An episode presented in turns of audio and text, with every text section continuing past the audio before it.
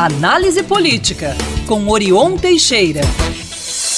Orion, muito bom dia para você. Bom dia, Luciana. Bom dia, Mariana, Vinícius, toda a equipe, ouvintes, espectadores da Band News. Prazer voltar a falar com vocês. Prazer sempre todo nosso, viu, Orion? que maravilha. Natal foi bem?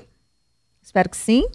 Com a graça de Deus, tudo Isso, bem e vocês aí? Exatamente, muito bem também, viu, Orion? Vamos juntos então, estamos aí na última semana de 2023 e já com essa questão aí da tarifa de ônibus, hein, com reajuste, né?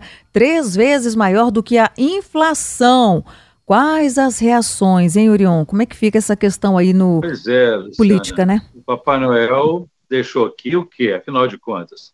Que nós estamos vendo aí é que a Caixa Preta sempre volta a assombrar a vida do Belo Horizontino e também dos moradores da grande BH que usam o serviço de transporte público, né, da capital e o metropolitano.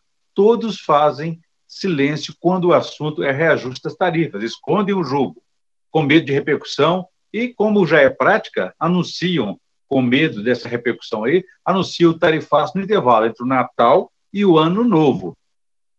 Enfim, é, quando é grande aí a desmobilização das pessoas, muita gente viaja, outros fazem revezamento de plantões para curtir as festas natalinas. Mas, sem piedade, Prefeitura de Belo Horizonte e o governo do Estado anunciam os reajustes que são maiores, como você disse aí, do que a simples reposição, já que são maiores do que a inflação. No caso de Belo Horizonte, três vezes. Né? No caso do Estado, aí, são 16,6%. No caso do Estado, ficam duas vezes ou até mais, dependendo das linhas que fazem esse serviço, ligando a capital é, a, a, a outras, ao centro da cidade e outras, e outras cidades da grande BH.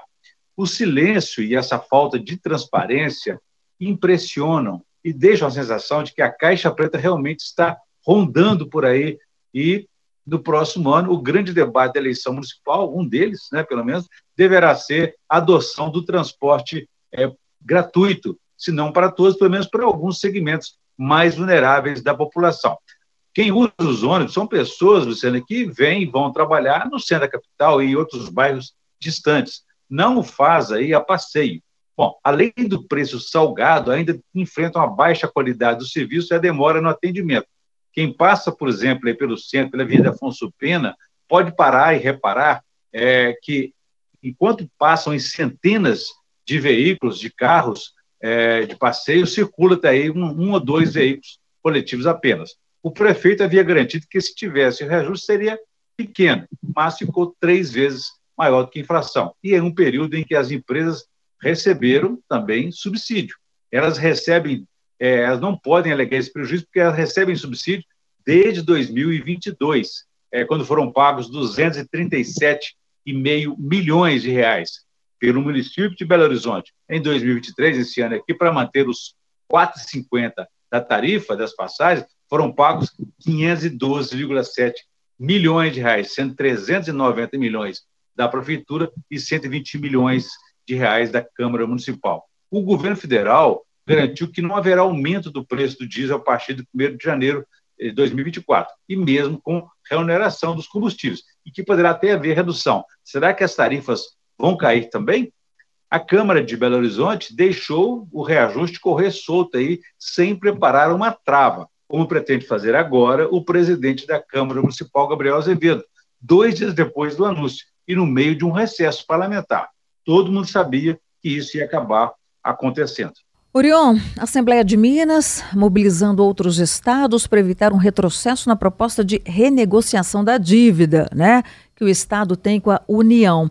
Orião, o que está sendo feito? O que está enrolando nos bastidores? Luciana, aí na primeira ou segunda quinzena de janeiro, técnicos de ambos os governos, federal, que é o credor, e de, estadual de Minas, que é o devedor, deverão se encontrar, ficar frente a frente para identificar aqueles créditos que cada um tem nesse, nesse encontro de contas que vão procurar fazer aí.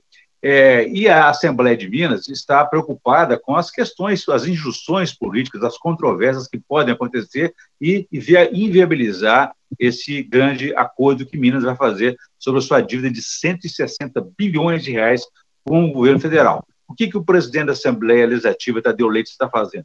Ele está conversando com diversas outras assembleias legislativas de estados, especialmente aqueles com maior endividamento, como São Paulo, é, Rio de Janeiro, é, Rio Grande do Sul e Goiás.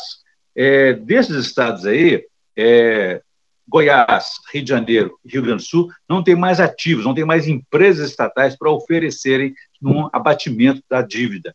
Precisa, então, de uma renegociação. Essa renegociação é parecida com aquela que é feita para empresas, pessoas jurídicas, chamado refis. Então, a ideia é identificar esses juros altos, correção monetária, e tentar cortar isso aí, estabelecendo uma situação mais é, digamos assim, de grande convivência, possível convivência dessa relação de devedor e credor. Afinal de contas, o governo federal não é um banco para cobrar juros. Ele cobra, sim, a correção monetária, que essa atualização monetária que é feita é, a cada ano. Se Minas tivesse apenas uma atualização monetária em vez de juros, é, essa dívida podia cair até 80 bilhões de reais. Então, é isso que o presidente da Assembleia está fazendo, conversando com outras assembleias para que essa mobilização aconteça em todo o país de forma que sejam também beneficiados. São Paulo, que tem a maior dívida do país, de 300 bilhões de reais, não tem dificuldade porque tem uma capacidade de gerar recursos ali e de pagar essa dívida, mas pode ser beneficiada sim à medida em que esse valor caia e possa sobrar mais recursos para outros investimentos dentro das políticas públicas do Estado. Muito bem, Orion Teixeira, que maravilha, tá? Ter a sua companhia aqui nesta quarta-feira, né? Última semana do ano. E na sexta eu espero que você esteja aqui conosco novamente, hein? Combinado. Um abraço para você e todos os ouvintes aí da Band News. Quem quiser saber mais, pode consultar meu blog no www.blogdorion.com.br. Um abraço a todos. Passamos aí um bom dia. Passamos, Orion. Um ótimo dia para você. Até sexta-feira, então.